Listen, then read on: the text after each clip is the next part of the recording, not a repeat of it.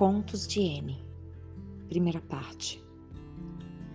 Ana despertou com a mesma sensação metálica com a qual adormecia.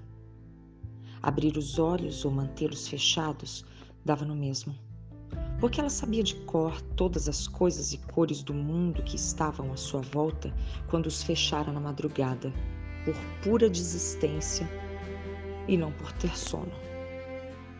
Os livros esparramados entre os lençóis com os quais ela encobria os reverberantes minutos que se arrastavam em horas eternas. Ela não se sentia caminhando por seu próprio gosto na vida, ao contrário, sentia-se empurrada, levada no bolo da maioria, do maldito senso comum que ela não conseguia vencer por mais que se debatesse. Rolou para o lado, experimentou o ar meio frio daquela manhã tênue esperança de encontrar alguma novidade, mas há 300 anos as manhãs eram nada além de tapas na cara. Eles a obrigavam a se levantar e enfrentar um lugar que ela cada vez mais gostava menos. Foi tudo no bolo. Deus, ideias e agora o amor não tinha razões para confiar em nenhuma relação. Havia construído para si um mundo sem bases sólidas, sem concretude, feito de éter e poesia.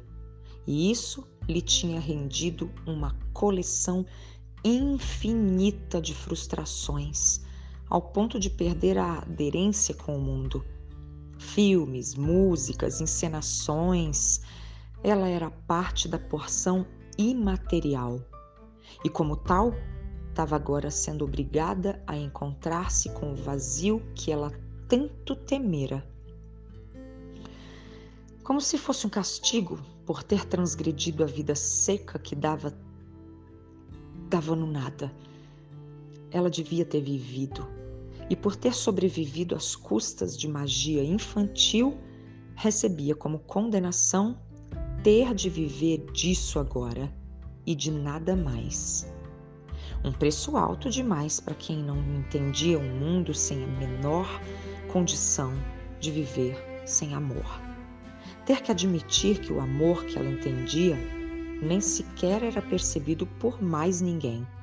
Lá longe, quando tudo ainda parecia só o começo, aquele homem malévolo violentamente lhe cravou lanças que deviam tê-la matado, mas ela, ainda impregnada de sinos tilintantes e transbordantes de sangue vivo, insistiu no que mais tarde seria sua sentença de morte de qualquer maneira. O mesmo amor que a salvara lhe matava agora, quase como que se vingando por ter sido salvo para viver mutilado. Fora ingênua demais obrigou o amor a viver ferido e envergonhado, salvou da morte, mas não salvou da indignidade. E ele agora se vingava da sua salvadora incompetente, matando-a de forma lenta e torturante.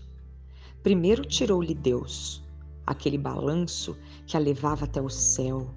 Agora a levava a um céu despovoado onde apenas o eco de seus soluços de decepção eram ouvidos. Nada de harpas melodiosas, nada de anjos protetores, nada de um pai amparador. Por escrúpulo ou tolice, não sabia mais ao certo. Deixara Leonardo partir e com isso removera a última alça onde seu amor poderia ter segurado para escapar no afogamento da escuridão que o tal B a condenava. N caiu, vulnerável. Agora ela estava como pétala ao vento que B soprava sem nenhum escrúpulo. Ele lhe parecia o vingador, o representante do amor ferido. Seu tutor tinha razão. Ele era seu mal. Ele a violentava de novo, e de novo, e de novo. B era seu algoz. N despertava, não apenas do sono material, mas do torpor que a envolvia numa existência desconexa.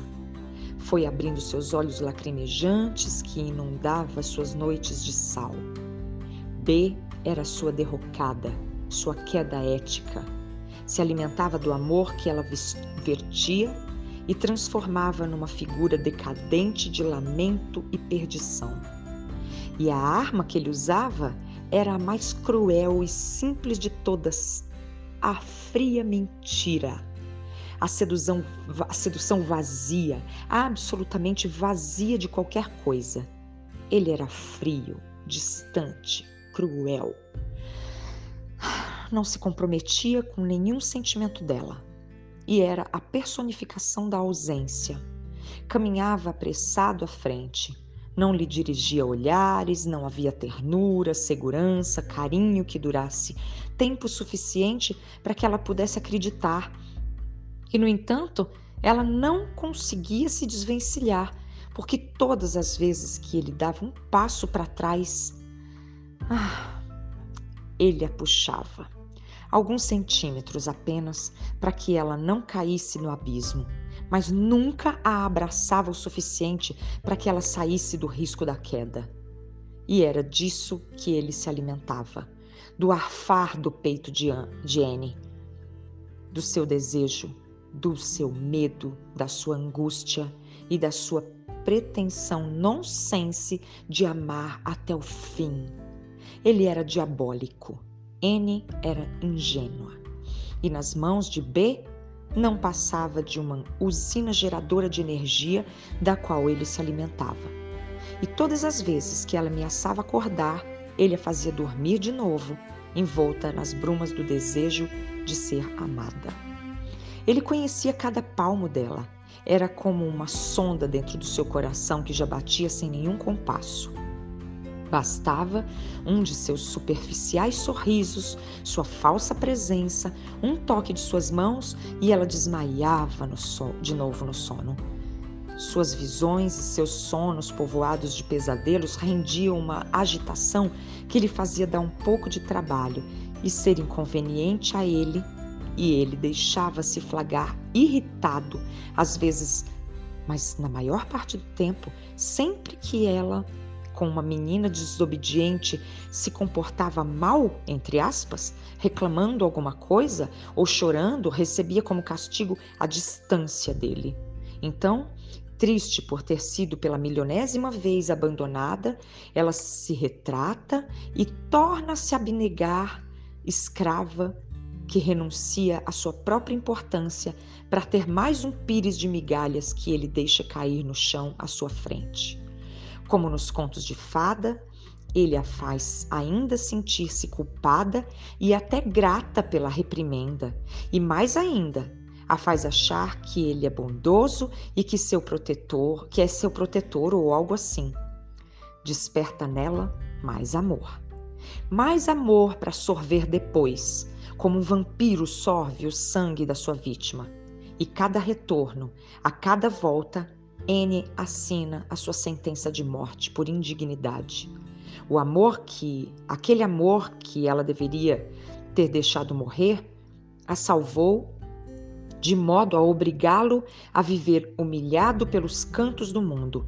Vinga-se dela através de um algoz que ela não sabe como vencer e que está acima de suas forças, simplesmente porque escolheu o lado certo para os moldes do mundo onde N se sente uma pária. Aos cinco anos, N parece ter assinado sua sentença de morte e agora ama o homem que a odeia. Esse texto eu escrevi anos, muitos anos, antes de descobrir que eu vivia um relacionamento abusivo. Agora eu o leio depois de ter esquecido o que eu escrevi. Ele estava certo. O texto estava certo.